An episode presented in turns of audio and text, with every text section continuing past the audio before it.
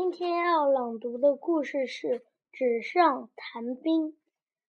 赵括是战国时赵国大将赵奢的儿子，他从小熟读兵书，经常与父亲谈论兵法和军事方面的问题，说起来头头是道，连赵奢也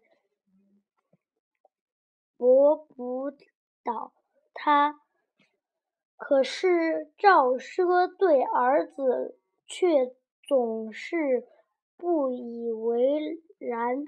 有一次，赵奢的妻子问：“你自你既然驳不倒他，又为什么不服气呢？”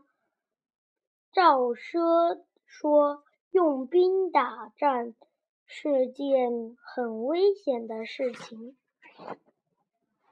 而赵括只会纸上谈兵，万一用他为将，恐怕会打败仗。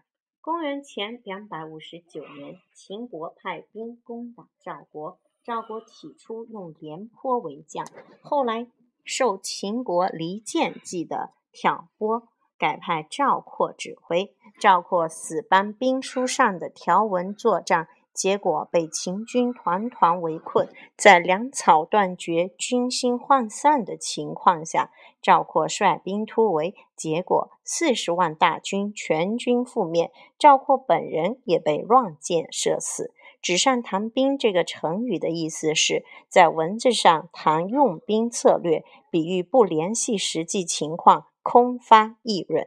OK，我们的故事讲完喽。